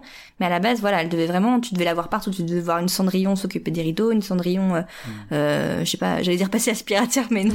Laver, Bah, du coup, non. laver par terre. Enfin voilà il devait y avoir une scène avec C'est vrai plein que tu le ressens ça parce que t'as énormément de hors-champ sur ça où ils lui disent des ordres. Au début, ils lui disent plein de trucs, mais tu le vois, la vois jamais vraiment galérer pendant cette journée-là. Tu as, tu passes directement aux, aux animaux qui font la robe finalement. Après, je pense aussi que euh, ça rentre dans les coupes budgétaires dans le sens où c'est plus compliqué d'animer un personnage humain parce que bah tu vas vite tomber dans l'Uncanny Valley, donc euh, la vallée d'étrange, où euh, bah si Mm. tu l'an- comme on est habitué à voir des humains constamment, si tu l'animes pas très bien, bah ça va tout de suite se voir. Alors que les Ouais. souris, ça va être moins dérangeant. Et je pense qu'il y a aussi tout un truc dedans où les souris bah, peuvent être animées beaucoup plus cartoon, alors que le reste, ça va être plus... Bah, ça va être... Je- euh, faut que ça bah, soit plus Je réaliste. pense que t'as complètement euh, raison en fait. Surtout que quand on voit que les précédents longs métrages c'était Dumbo où ils avaient complètement un peu euh, euh, caché la- le visage des, euh, des artistes du cirque. Où tu voyais qu'un petit peu le monsieur loyal, mais euh, bon, c'était pas très heureux. Et, euh, et Bambi, pareil, il montre jamais les chasseurs. Donc ça aussi, c'est pour un, enfin, c'est pour un effet aussi pour faire peur, mais euh, mais ils ont pas du tout animé d'humains depuis euh, un moment en fait. Oui, c'est ça, pas sur un Hmm. projet aussi long et donc euh, Voilà. et surtout réaliste. Et donc je pense que ça, ça joue beaucoup sur le fait que bah ils se sont dit bah voilà autant autant passer du temps sur les souris puisqu'on sait qu'on va enfin on peut facilement avoir un bon résultat plutôt que Cendrillon où on risque peut-être d'avoir tu vois comme je disais sur le gros plan bah ils- des fois ils sont pas 100% à l'aise dessus et donc euh, Après, euh, ça se voit par coup, exemple pour le prince, du coup, c'est que euh, autant ils ont quand même donné pas mal d'expressions, je trouve, à Cendrillon et à sa belle-mère, qui sont très, toutes les deux très expressives et très bien animées. Autant, par contre, le prince, euh, qui lui n'est pas du tout cartoonesque, etc. euh, lui, il a vraiment très très peu d'expression. Il est vraiment euh, réduit euh, au, au strict minimum en termes d'expressivité, quoi. Bah, pour dire la vérité, j'avais pas, pas prévu d'en parler du prince parce que c'est juste un. c'est- c'est- c'est- C'est un peu un faire valoir. Il est là, voilà. euh, ouais. c'est c'est c'est l'objet du désir de Cendrillon parce que voilà il va lui Oui, apporter euh, l'amour et l'évasion euh, plus loin dans le film mais sinon il a vraiment euh, aucune personnalité il a même pas de prénom Euh, Il a même pas de vrai. chanson quasiment. Enfin, il chante un petit peu dans ses salles amour, mais encore, euh, c'est limite les chœurs en arrière-plan, ça va très très vite. Du coup, on parlait de, de la séquence euh, Tom et Jerry, comme je l'appelais tout à l'heure, avec Gus Gus, Jacques Jacques, euh, Pato et Lucifer. Euh, on est effectivement sur du cartoon, hein, très clairement, mais ça, ça fon- c'est du cartoon de l'époque et ça fonctionne plutôt bien en vrai. Euh, je me demande pas si ce sont pas euh, les héros du film vu leur très très long temps de présence. euh, on a euh, quand même des très longues séquences où on voit euh, Jacques et Gus euh, bah, essayer de récupérer la clé, etc. Je trouve ça hyper long d'ailleurs le temps qu'ils mettent à essayer de remonter cette clé pendant les, dans l'escalier à la fin. Mais, là, mais c'est pour ah, la tension dramatique, tu vois. C'est pour que tu sois au bord de ton siège en te disant, mais vas-y, qu'est-ce que bouge ton gros cul. c'est compliqué Gus, il a du mal. mais euh, mais ouais et, euh, et limite j'ai l'impression qu'ils sont un peu retenus sur l'humour, ils auraient pu faire plus encore et que finalement euh, Bah, en fait, ils des ont, presque assez convenus. C'est ça, ils ont en fait ils ont limité quand même l'humour sur les personnages des souris et un peu sur les demi-sœurs, mais après enfin c'est ça reste assez limité et Cendrillon pour le coup elle euh, en tant que personnage elle a pas trop trop d'humour euh, elle-même quoi. Bon, on peut la comprendre et c'est pas oui très bon grave euh, en soi. oui, non non non, c'est pas très grave mais du coup voilà il y a peut-être aussi ce côté où euh, c'était l'époque où euh, les femmes elles peuvent pas non plus être euh, être tout tu vois elles peuvent être euh, douces et belles mais bon elles vont pas commencer à faire des des parce blagounettes parce, que Ah. sinon tu Ouais.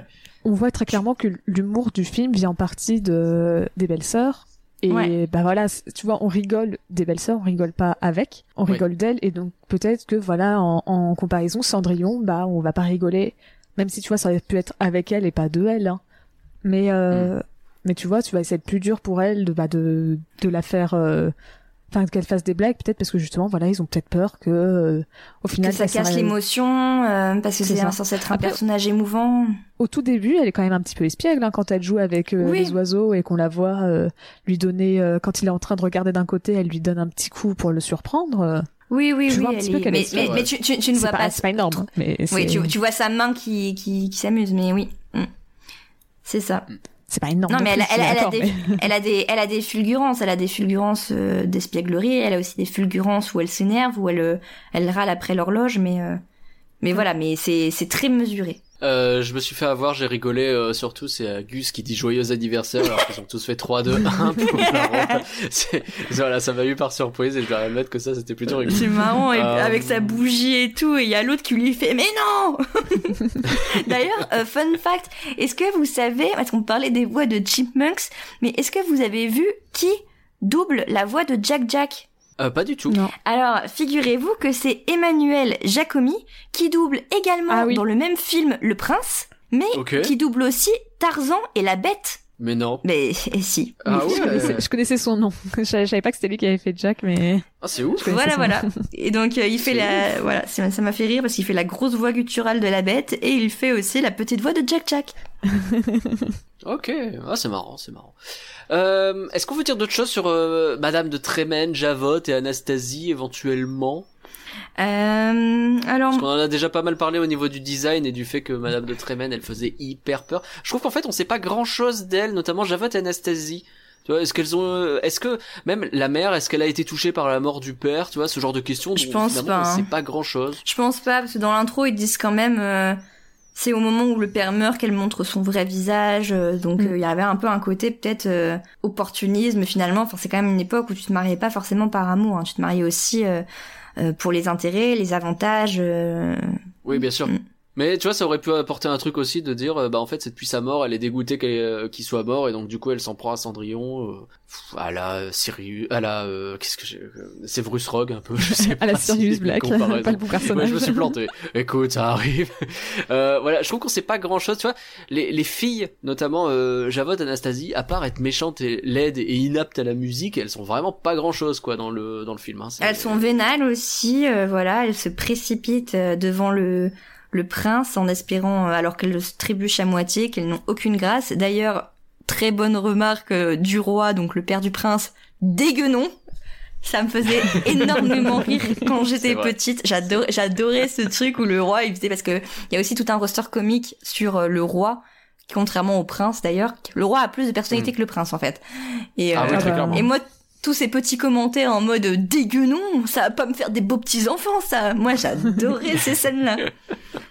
C'est un Ça peu cruel. Très bien, effectivement. Mais d'ailleurs, je sais pas pourquoi exactement, enfin, ce qui a fait que euh, on parlait, bon, on, on va pas s'attarder dessus, mais dans les suites de Cendrillon, euh, il, y a été, il a été visiblement décidé que Anastasie, donc l'une des deux demi-sœurs, aurait une rédemption, mais pas l'autre, pas Javotte. Mm. Javotte reste méchante jusqu'au bout, et j'ai jamais compris pourquoi elle. Mais euh, Alors j'avais oublié ça et effectivement pourquoi elle et pas l'autre? Parce qu'elles sont vraiment interchangeables. Parce que dans le 2, Bah, elle se trouve ouais. un copain ou un boulanger. Dans le 3, euh, c'est elle qui devient, qui prend la place de Cendrillon et donc euh, qui se retrouve à avoir pitié pour Cendrillon. Donc oui. euh, Mais ouais, mais pourquoi elle? Parce que dans le film de base, en fait, il y a quand même pas beaucoup de différence entre Javotte et Anastasie. Enfin, elles sont... Elle a une robe rose. Voilà. Je sais pas. elle a une robe Mm. rose. Le rose, ça fait mieux vendre. Bah voilà. Je refais une aparté par le scénario parce que ça va me permettre de faire la transition vers les prochains personnages, justement, le roi et le conseiller. Et en fait, le conseiller, je trouve que c'est hyper cool la façon dont il fait la narration du coup de foudre. Euh, où il est lui en arrière en train de parler au roi en disant mais vous croyez quand même pas que là d'un coup ça y est le prince il va voir une jeune femme et puis son cœur va se mettre à palpiter et c'est littéralement ce qui est en train de se passer sous les yeux du roi pendant que le prince voit Cendrillon euh, je trouve ça hyper intelligent de le présenter de cette façon et justement d'expliquer le coup de foudre par les mots en ne faisant intervenir ce personnage hyper ironique en fait C'est trop marche très beau. bien Ouais, j'adore. Mm. En plus, En plus, ça ça montre. Oh, vas-y. Merci. en gros, bah, c'est c'est peut-être ce que t'allais dire, que ça montre que lui, il est super cynique en disant mais vous croyez quoi? Puis tu vois à côté que bah non, voilà, tu vois l'innocence est encore là et, et tu peux avoir cette histoire d'amour qui peut euh, qui peut arriver malgré le cynisme des autres personnages. euh.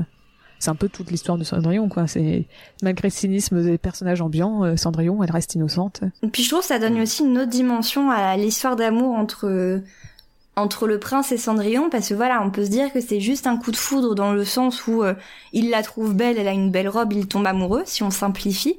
Mais en vérité enfin il y a quand même tout un sous-texte je trouve le fait que Cendrillon elle arrive en retard le fait qu'elle ne passe pas par la visiblement la même entrée que tout le monde qu'elle fasse vraiment une entrée complètement euh, décorrélée euh, du reste des invités du bal et en fait pour moi aussi c'est ça que le prince il remarque c'est que cette, cette jeune femme, elle est pas venue euh, pour euh, se précipiter devant lui pour être présentée. Elle arrive euh, en retard, elle arrive dans, à une entrée annexe, donc elle vient pas forcément pour lui, euh, dans l'espoir de se marier avec lui. Elle vient juste pour profiter du bal, et c'est aussi ça qui l'attire. C'est, il se dit, euh, il se dit, voilà, enfin une fille qui vient Mhm. pas se, voilà, se précipiter euh, à mes pieds, et, et elle vient peut-être pour autre chose, et je pense que c'est ça aussi qui l'intrigue. bah elle le reconnaît il euh, elle le reconnaît même pas ouais. Non, mais non. Euh, et alors le roi, je le trouve formidable le roi. De, il est, il est problématique dans tous les sens du terme. Il, est, il est très très autoritaire. Il menace quand même de tuer son conseiller si ça se passe mal. Et puis bah il va Par après, va décapitation, hein, parce qu'on les est en. France. Ah bah oui bah faut pas déconner. Et tout ça parce qu'il veut des petits enfants quoi. Donc il se retrouve à donner des grands coups d'épée au conseiller, mais il est complètement cinglé quoi. Il est un peu hystérique.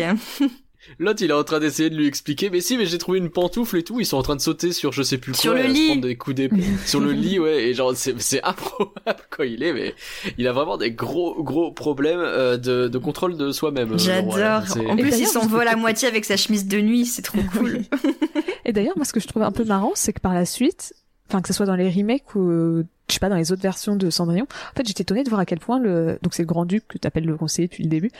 Euh, en fait, il passe Ah oui, pour un méchant. Dans d'autres, dans le remake, je sais qu'il est méchant, et dans les autres trucs, tu vois qu'il est la tendance où tu vois, c'est un peu être le gars relou et qui est pas trop du côté de Cendrillon. Et au final, dans ce film, il est totalement du côté de, enfin, il a l'air d'être plutôt gentil avec Cendrillon et de dire euh, quand le roi est dit, euh, il y a cette scène où j'aime que j'aime beaucoup parce qu'on dit souvent, il y a souvent la blague facile de oui, mais la pantoufle, elle peut aller à n'importe qui. Euh, le roi, la- Mm. euh, enfin le prince, ah là là, il est pas futé, le- la pantoufle peut aller à n'importe qui. Et justement, le prince, il a pas dit je vais épouser n'importe quelle fille à qui ça va, cette pantoufle va. C'est je vais épouser la fille à qui appartient cette pantoufle. Sauf que c'est le roi qui lui a Mm. dit mais je m'en fiche. En fait, euh, c'est il a dit qu'il allait épouser n'importe qui. Ouais. euh, Enfin, il a dit celle à qui ça appartient. Il a pas dit que fallait que ça. se- Enfin, je Ouais, comprends qu'il y a un peu ce côté, euh, oui, il a ce manipulé petit jeu, ouais. pour dire bah voilà la pantoufle peut aller à n'importe qui et tu vois que le grand duc il fait mais euh, mais c'est pas ça qu'il veut le prince le prince il, tu vois qu'il prend la défense du prince en disant mais oui mais c'est pas ça Ouais. c'est pas ça qu'il veut alors que par la suite bah dans les autres histoires le grand duc il devient presque méchant ouais dans le remake il a un- tout un truc où il s'allie avec euh, la belle-mère de Cendrillon pour euh, pour justement pas que Ah, les deux ils finissent ensemble alors que je... C'est ouf, comme j'ai très peu de souvenirs de ce remake. Donc, c'est pour ça, en Mm. fait, justement, quand j'ai revu dedans, je me suis dit, mais en fait, pourquoi ils lui ont mis un rôle méchant, le pauvre, euh, pauvre duc, qui était gentil dans ce film, laissez-le tranquille. Bah oui. Ouais, c'est Bah, pour il, avoir plus d'opposants. plus qu'autre chose, mais ouais. Oui, Oui, puis c'est c'est vrai, un employé en fait. Hein. Lui aussi, c'est un... il devrait se syndiquer le grand-duc. grave, grave. Euh, euh, la bonne fée. Elle est trop cool, elle a quand même la meilleure chanson du film, Bibidi Bobidi Boo, enfin ça c'est quand même euh, Mm, la c'est classe vrai. internationale. On la voit pas beaucoup, hein, mais c'est un personnage qui va vraiment être euh, pivot euh, du film parce que c'est, elle apparaît au milieu du film, c'est elle qui va transformer le destin de Cendrillon. euh. On n'a pas trop compris d'ailleurs Elle si elle est de sa famille ou pas. Ah bah, on, on sait pas grand chose en vrai. Hein. Elle apparaît une scène, elle repart aussitôt, on la revoit plus, même si on comprend qu'elle tire les ficelles et qu'elle sait un peu tout ce qui se passe depuis le début. Euh, mais il y a un bail où vraiment. enfin, euh, où on était-elle pendant pas. tout ce temps Enfin, Ben c'est ça, c'est ça. Est-ce que c'est pas grâce à elle que Cendrillon peut parler aux animaux? Parce qu'on en parle pas de ça, mais euh, bon, elle parle aux animaux. je trouve qu'on est passé vraiment très vite sur le fait que visiblement elle peut parler aux souris, tout va bien. Ouais, mais soit elle peut parler aux animaux, mais elle peut pas parler à Pato, elle peut pas parler à Lucifer, Aux oiseaux. euh, aux oiseaux non plus. En fait, il y a que les souris qui parlent. C'est ça la question, il faut ouais, se poser plutôt. C'est pourquoi les souris parlent, et Ouais, pas les souris? c'est ça, c'est ça que vous, enfin, vous parlez de ça, mais vous parlez pas du fait quand même qu'elle a des vêtements pour les souris et les oiseaux et qu'elle a littéralement un tiroir dans lequel elle garde des petites robes et des petites chaussures pour les souris. Coucou. Alors en vrai, les souris, autant je veux bien. problème. Autant c'est vrai que les oiseaux, c'est pas pratique. Genre, euh, J'avoue. Euh, sinon quelques petits trucs aussi. Alors il y a une femme à un moment donné qui s'en va du bal euh, parce qu'il est minuit et donc elle s'en va, donc elle s'enfuit et genre il y a toute la garde avec des cavaliers noirs qui courent après etc. Il y a un d'un coup c'est devenu hyper dark. Bah oui, mais non, mais c'est wow. parce que le grand duc, il a, il a eu peur aussi pour sa vie. Enfin, il s'est dit quand même, Ah il y a c'est toute ma carrière qui repose sur ce mariage. Et donc, quand le roi, il lui a dit, euh, vous avez intérêt à faire en sorte qu'il soit fiancé avant la, la fin de la soirée, sinon je vous tue. Bah oui, il prend les choses un peu à cœur quand Cendrillon se barre, ouais. C'est ça. Puis c'est Ah même bah, pas. il a envoyé l'armée. C'est même pas qu'elle s'est barrée avant même qu'ils aient pu se fiancer ou quoi. C'est qu'elle s'est barrée sans qu'ils sachent qui elle est. Donc ils peuvent pas la retrouver. C'est vrai, c'est vrai. Exactement. Euh, on a aussi les 12 coups de minuit qui mettent bien 5 minutes à sonner, hein, c'est les 12 coups les plus longs du monde. Euh, mais bon, c'est normal, elle était, euh, genre elle se rend compte qu'il est minuit, le temps qu'elle se retrouve dehors et assez loin dans son calèche, quoi, il s'est pas passé 12 secondes, hein, c'est pas, j'y crois pas. Mais pareil, cette scène, elle est Euh, incroyable, je trouve, en termes de tension dramatique, la musique qui Oui. augmente, elle qui s'enfuit. Tu vois des images de l'horloge avec les gros dongs et en même Mm. temps, tu vois Cendrillon qui qui est dans son carrosse et le carrosse ensuite euh, s'effrite, enfin redevient comme avant. C'est c'est c'est puissant comme scène. Et après, t'as genre un grand ouais. silence où t'as Cendrillon qui est assis sur sa citrouille au milieu de la route. euh, C'est puissant. C'est très réussi. Euh, sinon, on peut revenir un petit peu sur les chansons du film. Je trouve qu'il y en a que deux qu'on retient bien, que le reste c'est quand même assez oubliable. Il y a évidemment Bibidi Babidi Boo qui est génial, et euh, bah, le rêve d'une vie c'est l'amour là qui est réutilisé constamment et qui euh, reste bien en tête. Tendre Ah, je suis pas rêve. d'accord. La musique euh, des souris, elle rentre bien dans la tête hein, aussi. C'est vrai quand ils font la robe. Hmm, ouais, peut-être, ouais, peut-être. Je sais pas. Moi, j'étais en mode, euh, oulala, c'est aigu. Moi, il y avait une autre chanson que j'aimais vraiment beaucoup quand j'étais petite. C'était euh, Chante Rossignol chante. Et vrai euh, je. Avec la séquence chelou avec les bulles. Alors, bah, figure-toi que quand j'étais petite, c'est le moment confession, euh, je m'amusais à laver les murs quand, pendant que je prenais mon bain en chantant cette chanson. Et à la fin, je faisais Oh Lucifer C'est trop adorable. mais, mais je suis, je suis sûre qu'on n'est pas seul. Si vous avez écouté ce podcast jusque-là, dites-moi si vous aussi vous laviez les murs en chantant Chante Rossignol. moi j'ai fait Je des trucs. les- Envoyez-nous un message. Les Français veulent savoir. J'ai fait des trucs dans Mais le même bien sûr. genre, hein. donc euh, moi c'était la scène d'Oliver et compagnie où normalement euh, il chante. Tu vois Oliver qui met la patte, euh, il essaye de jouer avec une feuille, avec le reflet d'une feuille, donc Ah, tu vois dans l'eau et ça, bah ça, défait le truc de la feuille, le reflet de la feuille. Et moi je sais que je faisais tout le temps ça dans mon bain. euh, je m'amusais à faire exactement les mêmes mouvements qu'Oliver. C'est juste Bah, que voilà. mon film est beaucoup moins culte que Cendrillon, donc je suis probablement la seule en France par contre à avoir fait ça. Vous allez vous foutre de moi, mais moi, la scène qui me revient en tête que j'en faisais quand j'étais gosse, euh, c'était Kay, euh, le mec de, euh, de Merlin l'Enchanteur, quand il mange sa cuisse de poulet et qu'il parle en même temps. c'est terrible. Putain, je suis une caricature. Oui. C'est si on avait dit ça pour toi, on nous dit Classique mais non t'exagères, franchement. Euh, une Nagla il est pas comme ça. À chaque fois que j'ai une cuisse de poulet, je repense à ce type. C'est terrible encore maintenant. Le traumatisme, écoutez, euh, on en est là. C'est ça aussi, Disney, ça nous a marqué chacun d'une certaine façon. C'est beau. Il faut le dire. Euh, Est-ce qu'il y a d'autres euh, choses Oui que vous vouliez dire sur Cendrillon? Bah oui, bien sûr. Euh, la chanson Bibidi Bobidi Boo a été nommée aux Oscars. Voilà. Ah ouais? Ils n'ont pas, euh, oui, pour Elle a le- pas eu l'Oscar? Ils n'ont pas eu l'Oscar, mais euh, c'était euh, c'était nommé. C'était la seule chanson qui était euh, nommée. Donc euh, quand même, ça se ça se Quand pose même, là. quand même. Et, euh, et j'avais envie de revenir aussi un petit peu aussi sur le, le doublage français de Cendrillon parce qu'il est quand même culte. Ouais. Il y en a eu deux. Il y en a eu un en 1950 que je n'ai pas connu et un deuxième doublage en 1991 qui est celui qui est sur Mhm. Disney Plus actuellement et je pense que c'est celui qu'on connaît tous plus ou moins. À part, Moi, j'ai vu que celui-là, donc. euh, voilà, sauf si vous êtes né, euh, je ne sais pas quand, mais voilà. Et euh, et il y a quand même, voilà, on a parlé d'Emmanuel Jacomi, qui était euh, qui était très fort. On a aussi euh, Dominique Poulain qui joue Cendrillon. Et fun fact, à l'époque, elle avait euh, 42 ans, la doubleuse. Waouh. Donc ils n'avaient pas pris Ah ouais non plus une petite jeunette pour faire euh, pour faire Cendrillon. Et je trouve ça cool J'avoue. parce que ça apporte un peu Ouais. de, de maturité euh, au Mais personnage. elle fait pas jeune, hein. C'est pas un personnage qui me semble jeune. moi. Enfin, elle est euh, physiquement, oui, il y a quelque chose, mais la façon dont elle se comporte, etc. Au contraire, on a l'impression, en fait, on a l'impression qu'elle en a bavé, quoi, et que du coup, elle a pris en maturité Bah oui. directement. Elle a dû, obligée. elle a dû mûrir plus vite que les autres parce qu'elle a eu une vie difficile. Mais du coup, ça, ça, Bah, ça, euh, ça rend bien le fait, je trouve, qu'ils aient pris une, une actrice un peu plus âgée pour, euh, pour la doubler. Et d'ailleurs, Dominique Poulain, on l'avait déjà entendu dans un autre Disney. Euh, elle euh, Ouais. faisait les chansons dans Bernard et Bianca. Oh, trop bien. Voilà. Là, je vous, Euh, je vous dis pas, courage, j'ai, petite sœur, tout ça. c'est ça, j'ai bossé mes fun facts là. hein. Eh, c'est- c'est- Il y a un taf. euh, je suis impressionné. On va t'embaucher pour faire des contextes. oh non, ça va, ça ira. mais euh, mais voilà, enfin ouais, il y a, y a un super doublage euh, doublage français, on n'en parle pas assez, mais euh, mais voilà. c'est- Non, mais on a... t'as raison de le dire. Pauline, est-ce que tu peux nous parler des critiques du film? Est-ce que tu en as trouvé? Oui. Alors, euh, Ah, pas beaucoup. ouais. C'est des trucs d'époque, tu crois, ou c'est des bah, trucs il y en euh, a, qui il y en sont... a une, je, je pense pas.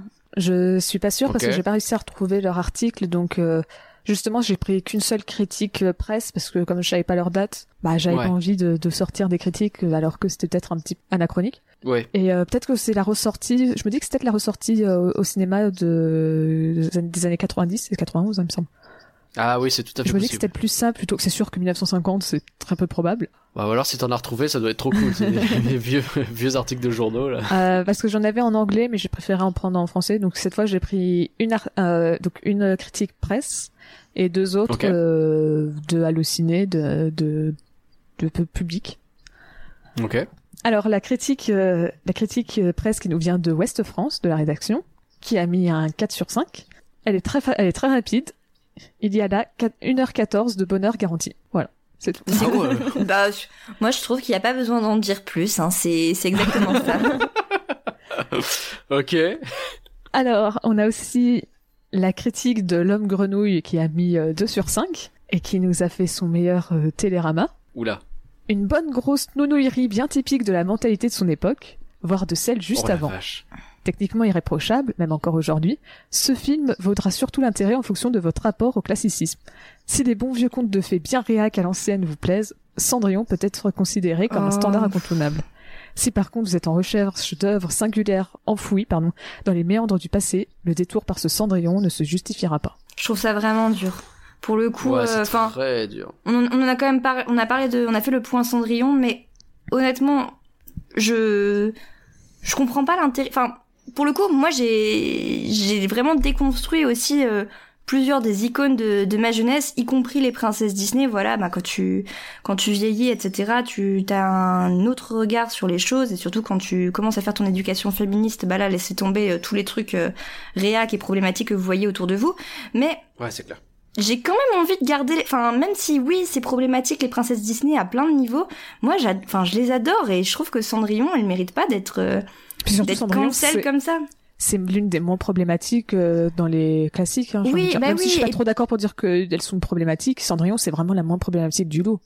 Non et puis en vrai, enfin moi j'ai vraiment grandi avec Cendrillon. Enfin je voilà j'étais j'étais toute petite quand j'ai découvert ça, je l'ai regardé plein de fois.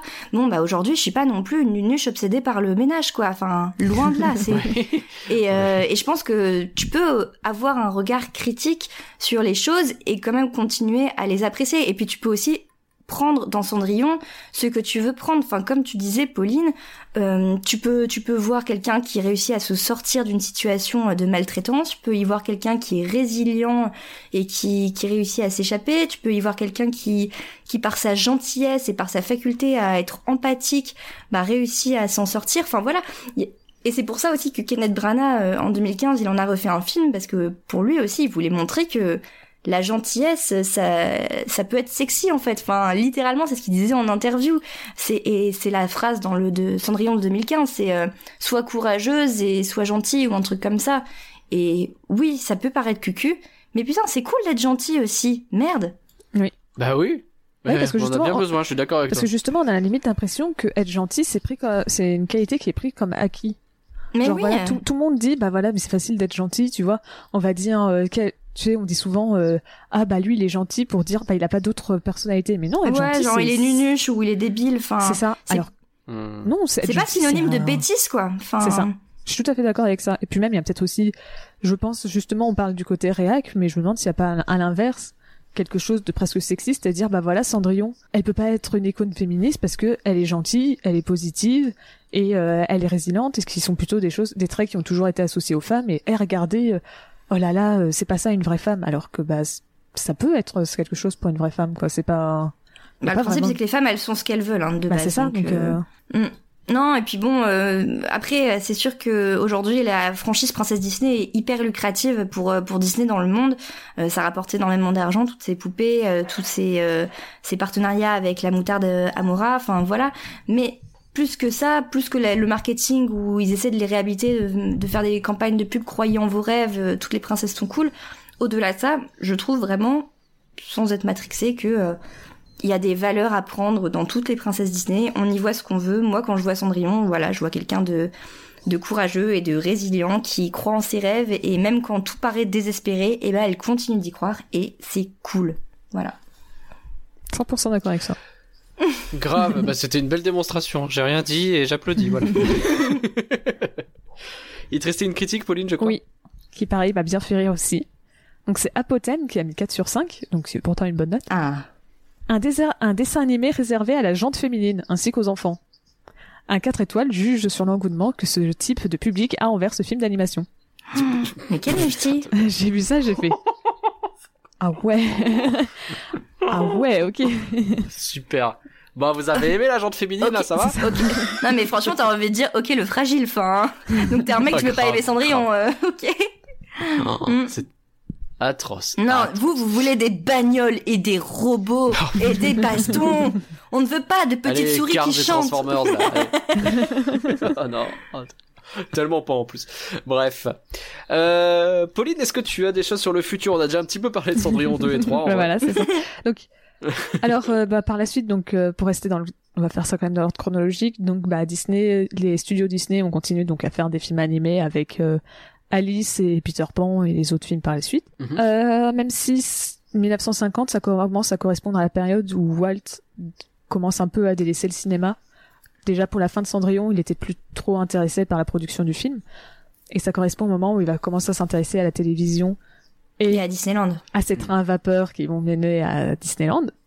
Donc, Forcément. euh, donc c'est ça. Donc, On est quand même dans la bonne période à ce moment-là. Hein. C'est, enfin, euh, c'est l'un c'est l'un des premiers, c'est le premier âge d'or à ce moment-là. euh, avec le Peter premier âge d'or, Bah, effectivement, il s'est terminé euh, à Bambi. Ouais, c'est même considéré Cendrillon Oui, comme euh, le, le premier renouveau en fait de. c'est l'âge d'argent. Parce que, Ah. euh, Ah, ah, parce qu'il y a un âge d'argent, je le connaissais Oui. pas celui-là. Très bien. parce que justement. Argenté comme la robe de Cendrillon, d'accord D'ailleurs, qui n'est pas du tout bleue. Je ne sais pas pourquoi on la représente bleue. Sa robe est argentée. C'est vrai. Alors, j'avais vu- vu quelqu'un qui avait fait toute une explication pour expliquer pourquoi la robe de, de Cendrillon était devenue argentée. Elle avait fait une vidéo sur ça. euh, Peut-être qu'on la mettra en, sur le Twitter de Flan ou quelque chose comme ça. Mais c'était vraiment très intéressant pour expliquer pourquoi, en fait, avec euh, toute la gamme Disney Princess, ils se sont retrouvés à l'avoir passé en argenté et pas lui en, en bleu. Moi, j'avais vu que c'était pour. euh, Ouais, moi j'avais vu que c'était parce que sinon ça ressemblait à une robe de mariée. C'est ça. Et, euh, et du coup, Ah. ils l'ont mise en, en bleuté parce qu'en plus, ça permettait de bien la distinguer de Blanche-Neige qui a une, une robe plutôt euh, bleue et jaune et rouge et euh, Aurore qui est plutôt représentée dans sa robe rose. Et c'est pour ça d'ailleurs que la, la Belle au Bois dormant, Aurore n'est presque jamais représentée dans sa robe bleue sur les parcs pour qu'on ne la confonde pas avec Cendrillon. Ah ouais, il y a un lore que euh, je Allez, maîtrise pas du tout. Mais tu crois que les princesses Disney c'est là pour rigoler euh, Tout est réfléchi. Ah mais je doute pas que ils ont bien fait leur taf. Euh, donc oui, donc voilà. Euh, bon après, donc Cendrillon, on en a déjà parlé un petit peu. Il y a eu deux suites qui sont sorties directement en DVD. et qui ont été réalisés par Disney Toons. Donc euh, Cendrillon 2, une vie de princesse qui est sortie en 2002 et le, le sortilège de Cendrillon en 2007. Et donc euh, il y a aussi le, le remake en 2015 de Cendrillon. Et euh, puis bah, comme on l'a aussi cité, il y a euh, une présence dans les parcs avec le fait que bah, le château de Cendrillon, euh, enfin c'est c'est le château de Cendrillon dans plein de parcs, enfin Sauf dans le plein de nôtre. parcs. euh, et Sauf à Paris où c'est la Belle au bois dormant. Et euh, d'ailleurs, euh, je sais pas si vous aviez déjà vu cette bande-annonce. À l'époque du sortilège de Cendrillon, ils avaient fait une incroyable campagne de teasing pour ce film, en sachant que c'était un 3.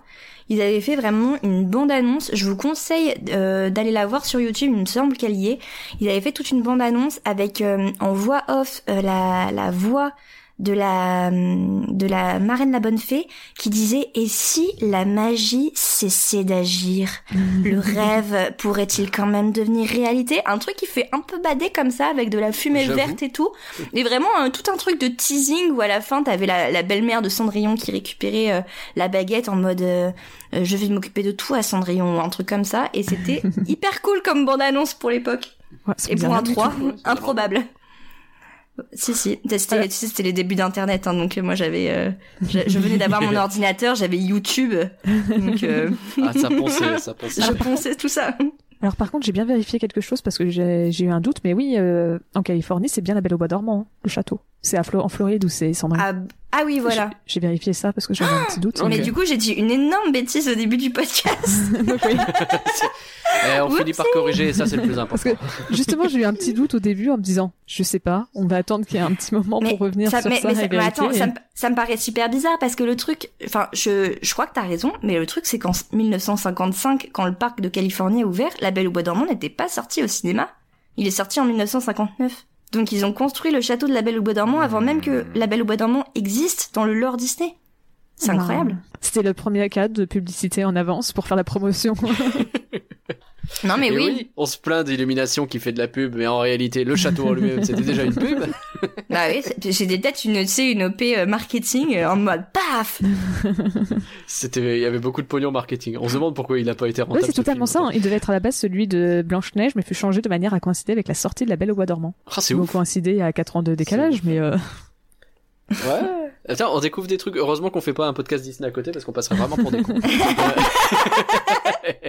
c'est formidable. Allez, ça arrive. Alors finalement, Cendrillon, c'est du flan ou c'est pas du flan? Victoire. Bah non, mais non, c'est pas du flan. C'est pas du tout du flan même. Ok, Pauline. bah, non. Et on espère plutôt t'avoir fait changer d'avis parce que nous, on n'allait pas changer d'avis euh, sur ça. Ah ouais, non. C'est vrai, c'est vrai, c'est vrai.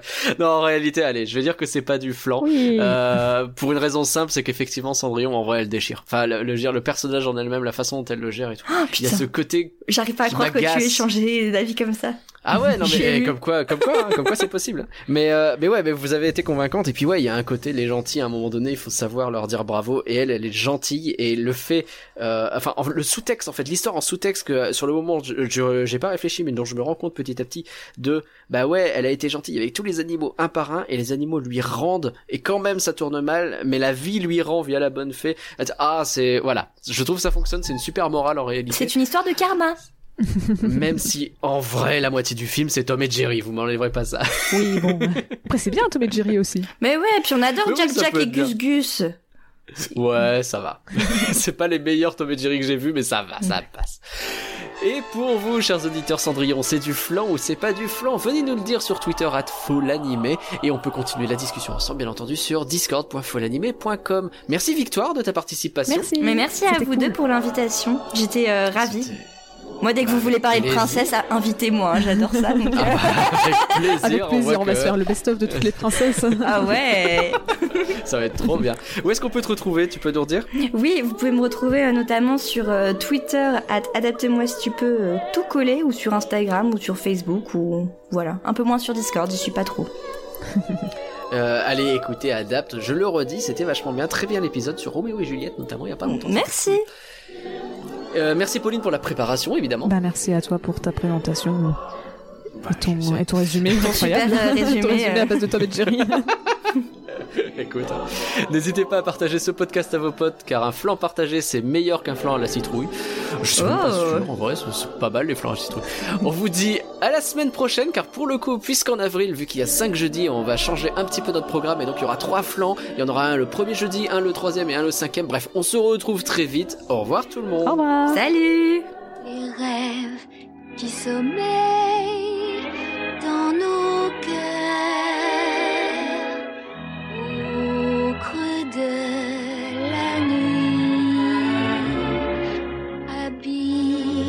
chagrin de bonheur dans le doux secret de l'oubli. Écoute ton rêve.